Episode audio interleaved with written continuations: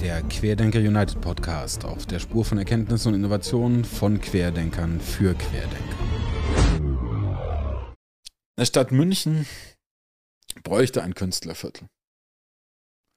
Sie werden keins haben, weil. Äh Doch, wir sorgen jetzt dafür in diesem Podcast. Pass auf. ähm, nein, aber sie bräuchte das. Und zwar schlicht und ergreifend, also als wir damals die Demo gemacht haben auf dem Marienplatz und dann so eine ältere Frau und so ein Nerz zu mir kam und meinte, Mai, ihr Künstler, wenn der Adolf noch leben wird, der würde ich mit dem Stahlbesen vor die Stadt kehren, ja. Da saß ich, wusste auch in dem Moment überhaupt nicht, was ich sagen sollte. Ich, so ähnlich wie hier bei dem Anfang von dem Podcast, wo dann erstmal auch da sitzt und sagt, das ist eine Information, mit der ich nicht gerechnet habe, mal gucken, wie ich damit klarkomme. So. ähm, aber da stand ich auch da und dachte so, fuck, ich habe keine Ahnung, ich finde das widerlich, aber ich bin gelähmt, weil ich so eine Aussage nicht erwartet habe und nicht ich weiß, wie ich damit Ich kenne das soll. von der Post. Ähm, immer wenn ich die Post abgeholt habe, die in der Domark nicht angekommen ist, hat mich der Postbote immer beschimpft, dass wir alle Asoziale sind, die nur auf Kosten des Staats leben ja. und so weiter und so fort.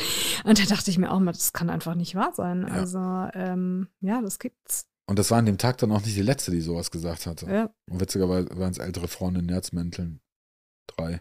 Aber wurscht. Nur dann sitze ich da und denke, gerade in so eine, in, in so eine, eine Szene, und ich rede nicht von den Hipster, Glockenbach, Way, Party. Ähm, sondern ja, es ist auch nicht dieses, äh, es ist nicht die Utting, dass du ein Boot auf die Gleise stellst. Das ist zwar alles schön und gut, aber es ist auch nicht ja. der Bahnwärter Thiel, dass man ein paar Container aufstellt. Ähm, das Problem ist, die Sachen müssten von den Künstlern selber gemacht werden. Und sie würden es gerne machen, weil sie haben unendliche Energie und zwar leider auf eine traurige Art und Weise viel zu viel Energie äh, für so Sachen und sie organisieren sich ständig selber und es wird ja hier und da immer so in Zwischennutzungsprojekten gemacht.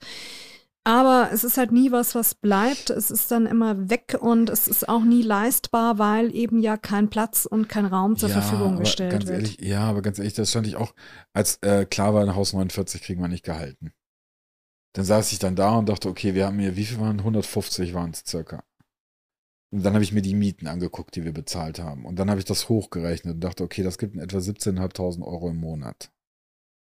Dachte ich, 17.500 Euro im Monat kannst du einen Bau finanzieren. Vielleicht nicht unbedingt im Münchner Zentrum, aber du könntest hingehen und irgendwo einen Grund erwerben und du könntest was darauf stellen. Dann habe ich denen vorgeschlagen, meinte, Leute, warum schließen wir uns nicht zusammen und machen genau sowas? Und wenn halt einer raus will, also das, was ja im Grunde auch mit diesen Sozialbauprojekten da irgendwo passiert ist, aber auf eine Art und Weise, wo mhm. ich da saß und das kapiere ich nicht. Ähm, also ich habe im Endeffekt eine marktwirtschaftliche Lösung vorgeschlagen. Das erste Ergebnis war natürlich, das geht nicht, weil es ist eine marktwirtschaftliche Lösung. Ich so, seid ihr deppert? Also jeder von euch zahlt hier im Monat, ich weiß gar nicht, was wir gezahlt haben, 400, 500 Euro. Ähm, wenn wir das alles in einen Topf schmeißen, haben wir eine Macht. Also dann haben wir eine ökonomische Möglichkeit.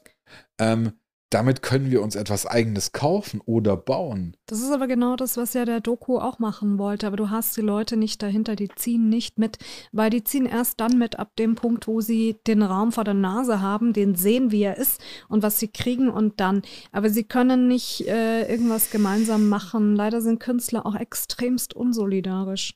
Ja, das war nämlich dann das, was ich da auch an der Stelle gelernt habe, warum sich dann auch bisweilen mein Mitleid in Grenzen hielt. Also, wenn so einer dann zu mir kommt und sagt, wir als Gemeinschaft und nichts anderes ist der Staat, mögen das bitte finanzieren, da sitze ich da und denke mir, du bist, eine, du bist selber nicht, also du nee.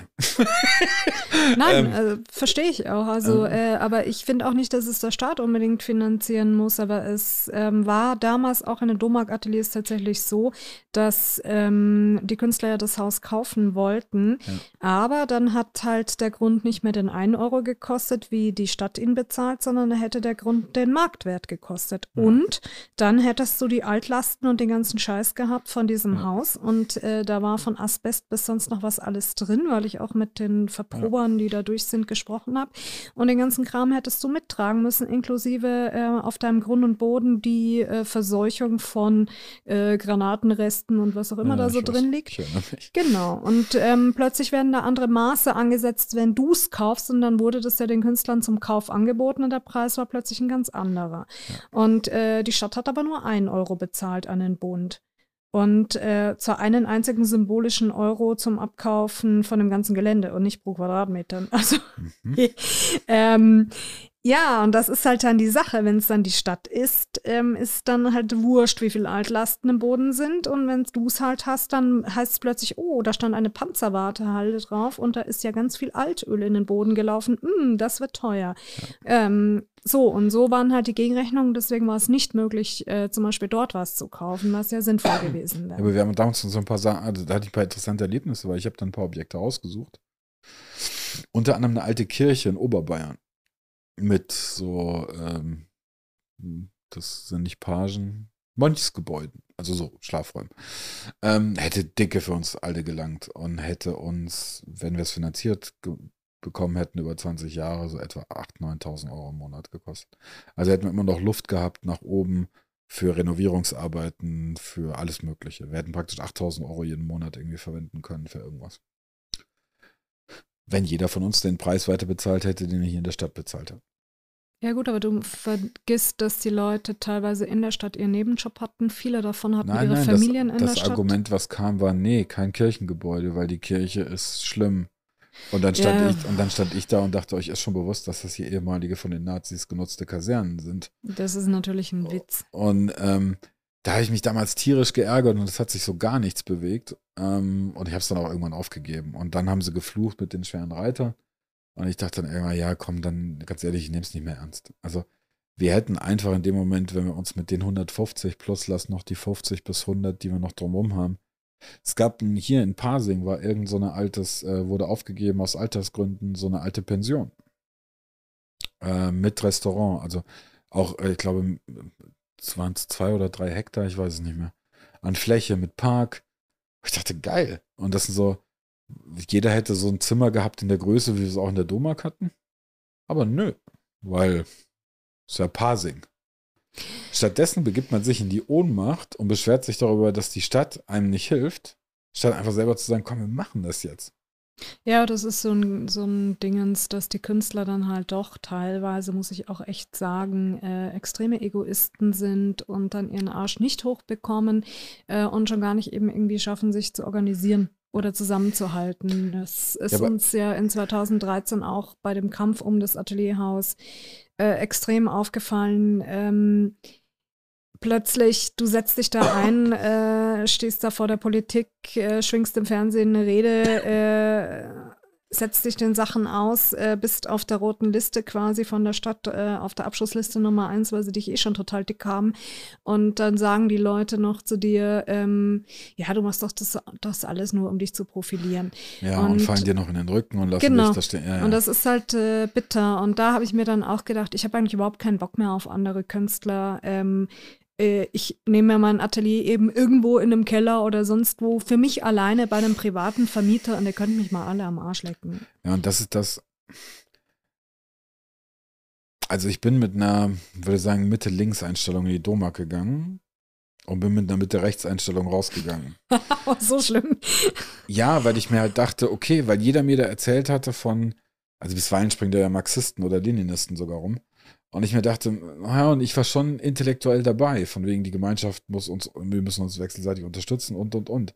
Nur diese Menschen, die das gepredigt haben, waren die unsolidarischen Ar Genau, Penner. das war der Witz. Ähm, und, und ich saß dann da und dachte, okay, wenn, wenn das das Ergebnis eures Gedankenguts ist, dann stimmt charakterlich irgendwas nicht oder am Gedankengut nicht. Dann habe ich angefangen, über das Gedankengut nachzudenken und habe festgestellt, dass sowohl im Kommunismus und Leninismus ein tierischer Ansatz für Tyrannei drin steckt, der etwas, glaube ich, unterschätzt wird.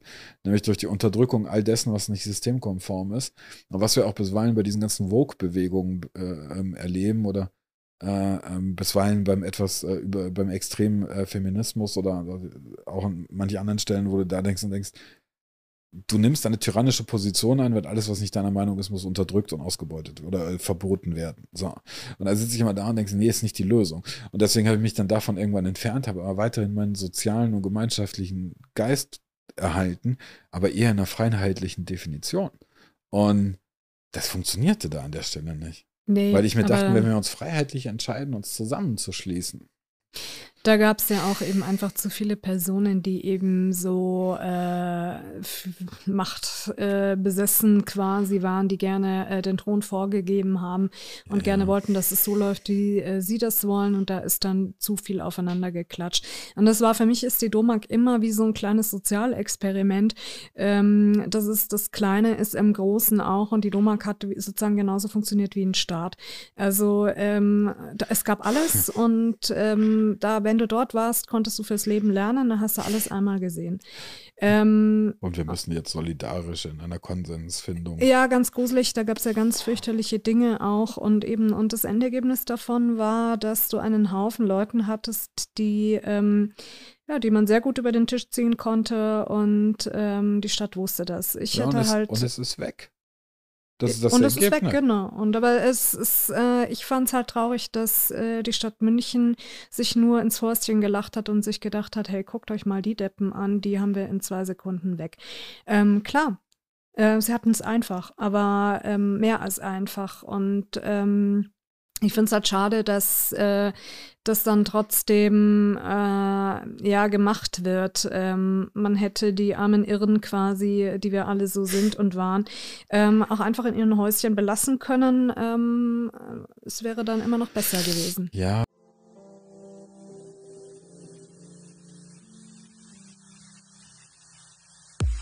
Weitere exklusive Folgen des Querdenker United Podcast, das Magazin Lateral, den Expertengesprächen Q-Talks und viel mehr findest du unter www.querdenker.one. Werde noch heute Mitglied unserer wachsenden Crowd Innovation Community, die sich für Ethik und Innovation in Wirtschaft und Gesellschaft einsetzt. Bis zum nächsten Mal. Servus, Bussi und Papa, dein Ansgar.